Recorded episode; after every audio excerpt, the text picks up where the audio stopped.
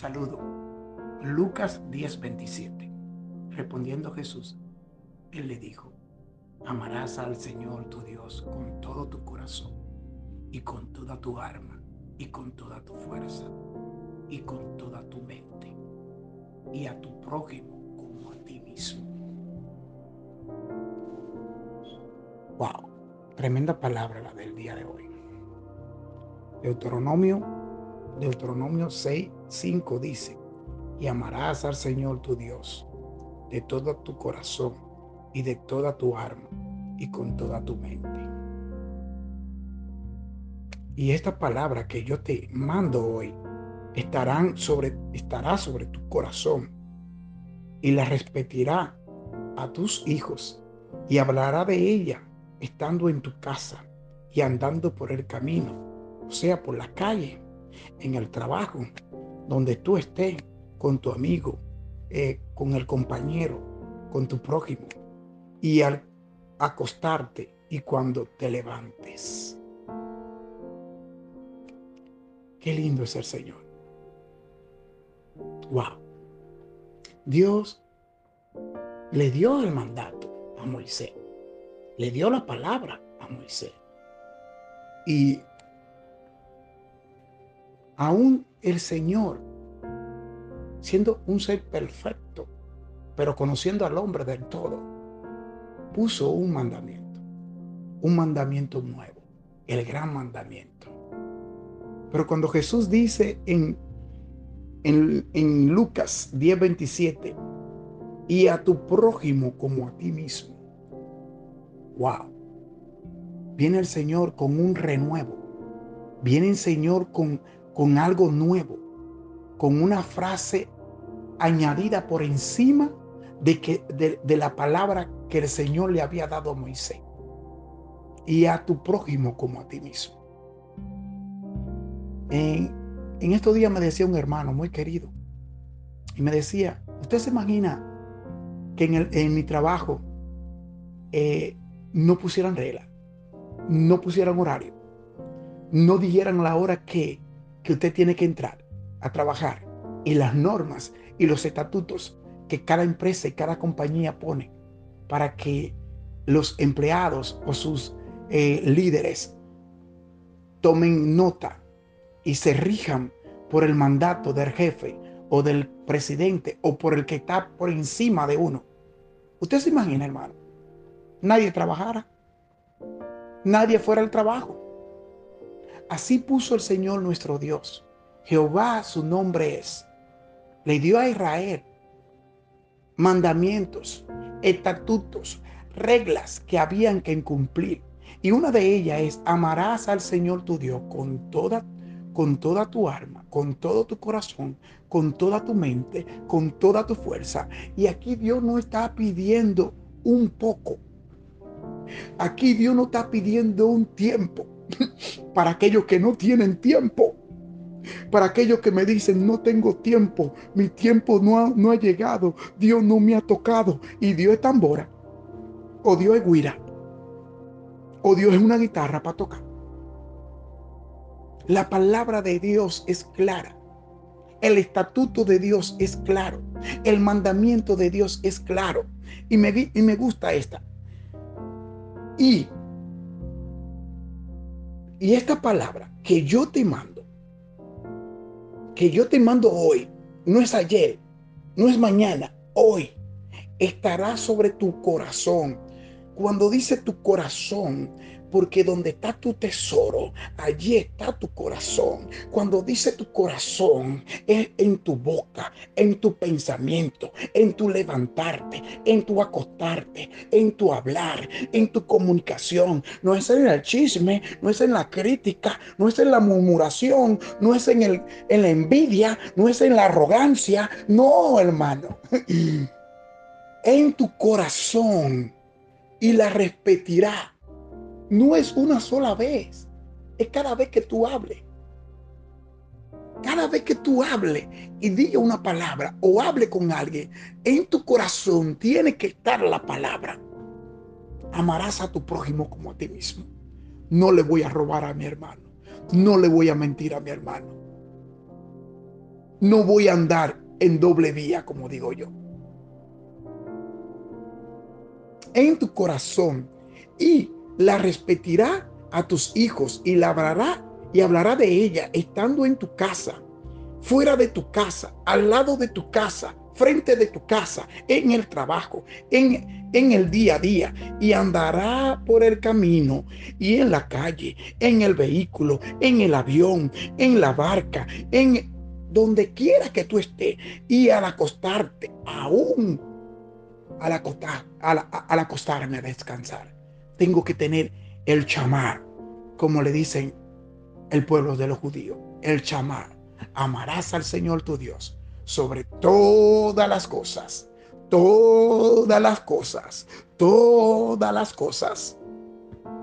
Porque las cosas no tienen ninguna relación con tu Dios. Dios está por encima de las cosas. Dios está por encima de tu familia. Dios está por encima de tu trabajo. Dios está por encima de tus bienes. Dios está por encima de tu capacidad. Dios está por encima de tu amor. Dios está por encima de tu corazón. Dios no pide un poquito. Dios no pide un tiempo. Dios no pide que, ah, no, ahora no tengo tiempo. No, Dios no pide eso. Dios lo pide todo, hermano. Porque de Él es el tiempo. De Él es la tierra y su plenitud, el mundo y lo que en Él habita. Dios no tiene relación con tiempo de hombre. Dios no tiene ninguna relación con el pecado. Dios tiene que estar por encima de todo. Y cuando Dios es el todo de nuestras vidas, entonces nosotros vamos a ver la gloriosa manifestación del Espíritu Santo en nuestra familia, en nuestros hijos, en nuestro trabajo, en nuestra cama, en nuestra mente, en nuestro corazón, en nuestro caminar, en nuestro hablar, en todo. Pero para que eso pase, tú tienes que amarlo en todo. Tenerlo en tu boca, en todo aun cuando pasan los tropiezos, aun cuando viene la enfermedad, aun cuando un ser querido parte al seno de Abraham, al descanso, hasta que Cristo venga por su pueblo. Aún en, en ese momento, Dios tiene que ser el todo.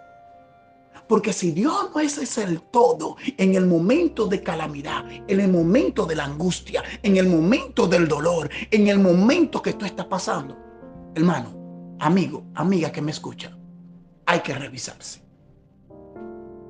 Porque muchas veces sin querer estamos siendo idólatras y adoramos lo que vemos, pero no realmente lo que no vemos lo que se llama fe, la convicción de los que se espera y la certeza de lo que no veo. Entonces, Dios hoy no ha dado un consejo. Espero en Dios que este mensaje llegue a tu corazón y cumpla el propósito por el cual vas a enviado. Que Dios te bendiga y Dios te guarde en este día.